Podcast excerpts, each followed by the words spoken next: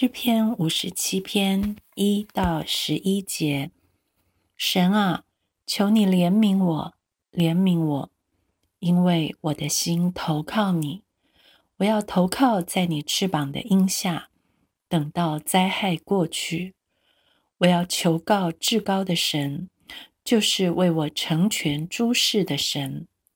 那要吞我的人辱骂我的时候，神从天上必施恩救我，也必向我发出慈爱和诚实。我的性命在狮子中间，我躺卧在性如烈火的世人当中。他们的牙齿是枪剑，他们的舌头是快刀。神啊！愿你从高过于诸天，愿你的荣耀高过全地。他们为我的脚设下网罗，压制我的心。他们在我面前挖了坑，自己反掉在其中。神啊，我心坚定，我心坚定。我要唱诗，我要歌颂。我的灵啊，你当行起，琴瑟啊。你们当行起，我自己要及早行起。主啊，我要在万民中称谢你，在列邦中歌颂你，因为你的慈爱高及诸天，你的诚实达到穹苍。神啊，愿你崇高过于诸天，愿你的荣耀高过全地。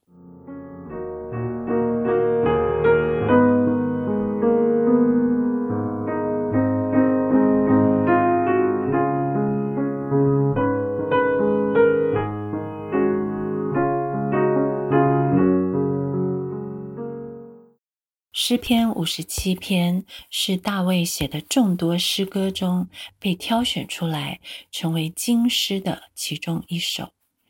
为什么这篇诗篇被称为像金子一样贵重的金诗呢？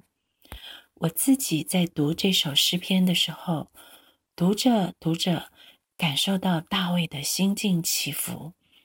就好像电影里面高潮迭起的两个场景在时空中交错出现，时而让人感觉心跳加速、捏一把汗，时而让人为之振奋、欢呼、拍手叫好。就这样，在苦难隐藏的奥秘中，强烈的对比叙述将这首经诗衬托得闪闪发光。首先。这首诗不是诗人在海滩的夕阳下，或是破晓的云端中漫步所写的浪漫作品，而是大卫在真实的血泪中压榨出来的心声。但是，谁会在逃避敌人追杀而躲藏的洞里写诗呢？没错，诗歌的背景告诉我们，就在那时，大卫做这首诗。之后还交给诗班的指挥，请他用特别的调，修要毁坏的调来谱这首曲子。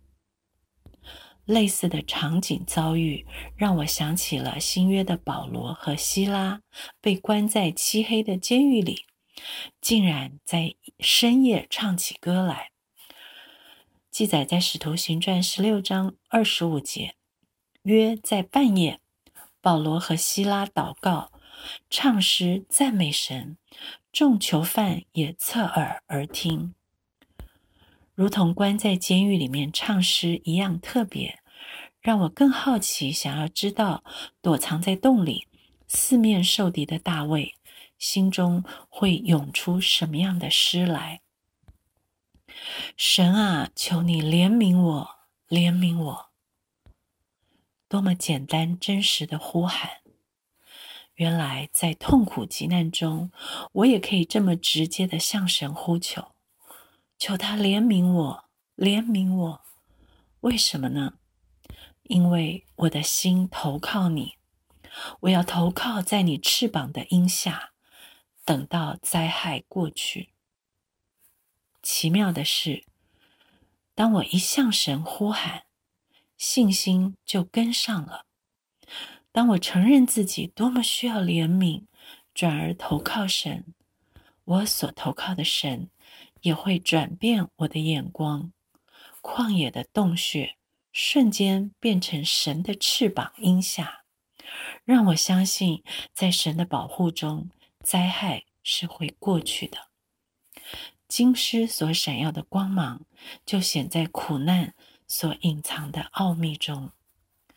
大卫可能不明白为什么这一切灾难会临到他，但是当他藏在神的里面，能力就来了。诗篇九十一篇的一到二节：住在至高者隐秘处的，必住在全能者的荫下。我要论到耶和华说：“他是我的避难所，是我的山寨，是我的神，是我所依靠的。”接下来，诗歌描述藏身在神的翅膀荫下，等待灾害过去的大卫。如何从天上的高度看见两军在交战？一边是牙齿如枪剑、舌头是快刀的敌人，对他吞吃辱骂；一边是至高的神向他发出诚实和慈爱；一边是落在狮子面前、躺在性如烈火的世人中间的命在旦夕。一边是为他成全诸事的神从天上施恩救他，一边是敌人为他的脚暗设网罗，为他的心强行施压；另外一边是神的崇高过于诸天，神的荣耀高过全地。这样对比的两个场景切换，这么不对称的两军交接。最终让大卫从心里唱出这首黄金诗歌：“神啊，我心坚定，我心坚定，我要唱诗，我要歌颂。我的灵啊，你当行起；琴瑟啊，你们当行起。我自己要及早行起。主啊，我要在万民中称谢你。”在列邦中歌颂你，因为你的慈爱高及诸天，你的诚实达到穹苍。神啊，愿你从高过于诸天愿你的荣耀高过全地。我的灵啊你也要行起为什么还在苦难中抱怨？为什么不能在黑夜中歌唱呢？